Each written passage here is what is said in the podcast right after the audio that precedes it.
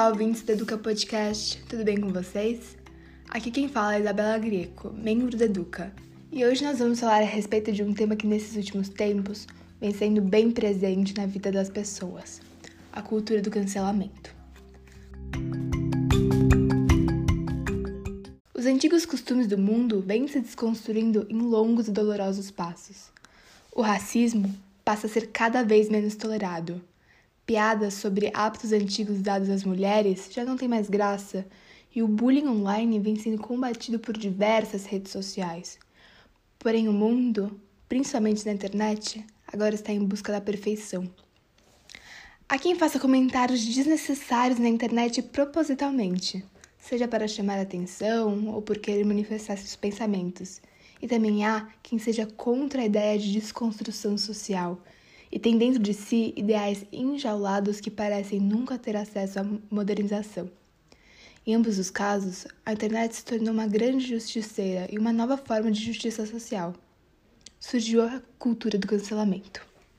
O termo cultura do cancelamento vem se fortalecendo na internet e foi definido pelo principal dicionário inglês e australiano como o termo do ano de 2019. A definição abrange um comportamento que se tornou muito comum na internet, o de passar a ignorar totalmente uma pessoa e o que ela produz caso ela cometa um erro grave ou às vezes não tão grave assim. No começo de 2015, uma matéria do New York Times viralizou nas redes.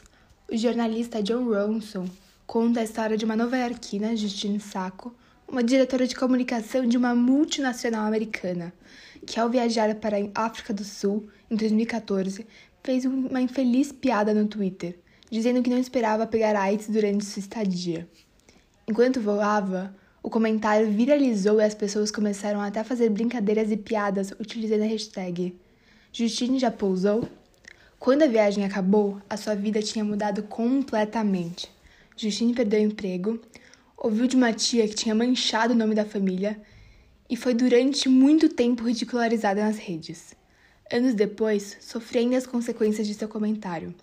A matéria de John Ronson, que depois virou um livro, talvez seja a primeira reflexão mais profunda sobre o que é a cultura do cancelamento. De lá para cá, esse comportamento se intensificou ainda mais nas redes. J.K. Rowling, Anita, Biel, Kanye West e vários outros nomes famosos foram de uma certa forma cancelados. Entre os grandes empresários do ramo artístico, a questão não é mais se o cancelamento de um artista vai acontecer ou não, mas quando vai acontecer, e por esse motivo já existe até uma espécie de regra de comportamento nas redes sociais. Fotos em cima de elefantes, imagem ao lado de crianças pobres, curtidas e perfis de pessoas que os fãs não gostam, postagens políticas, tudo agora é monitorado pelos profissionais que gerenciam os artistas. Existe ainda uma cartilha de como lidar com um cancelamento quando ele acontece. É consenso, por exemplo, que é melhor se manifestar sobre o que aconteceu do que se manter em silêncio, já que se reforça a sensação de culpa. A cultura do cancelamento vem também com os perigos, como por exemplo culpar alguém antes do julgamento. Em 2017, Gustavito, cantor de MPB de 33 anos, integrante de grandes blocos de carnaval de Belo Horizonte, foi acusado de cometer um estupro em um post de Facebook. Ele viu seus shows serem cancelados e seus patrocínios sumirem. Entrou em depressão e não saiu mais de casa. Porém, em setembro de 2019, ganhou uma vitória por calúnia na justiça contra sua acusadora. Mas, mesmo com a vitória, o estrago já estava feito. O tempo em que ele permaneceu cancelado, não há volta. Há o ditado que a internet não esquece. E vale para o que você fez no verão passado e há muitos verões. A marca do linchamento não some.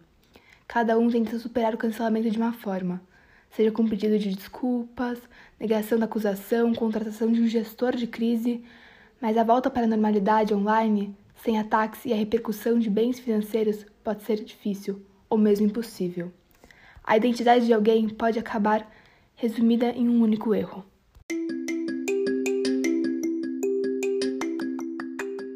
Bom, nosso tempo já está chegando no fim, mas antes disso eu gostaria de agradecer.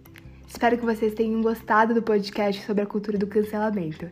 E não se esqueçam de acompanhar as redes sociais do Educa, porque tem coisas muito legais vindo por aí. Nós nos vemos numa próxima. Um abraço para vocês, ouvintes.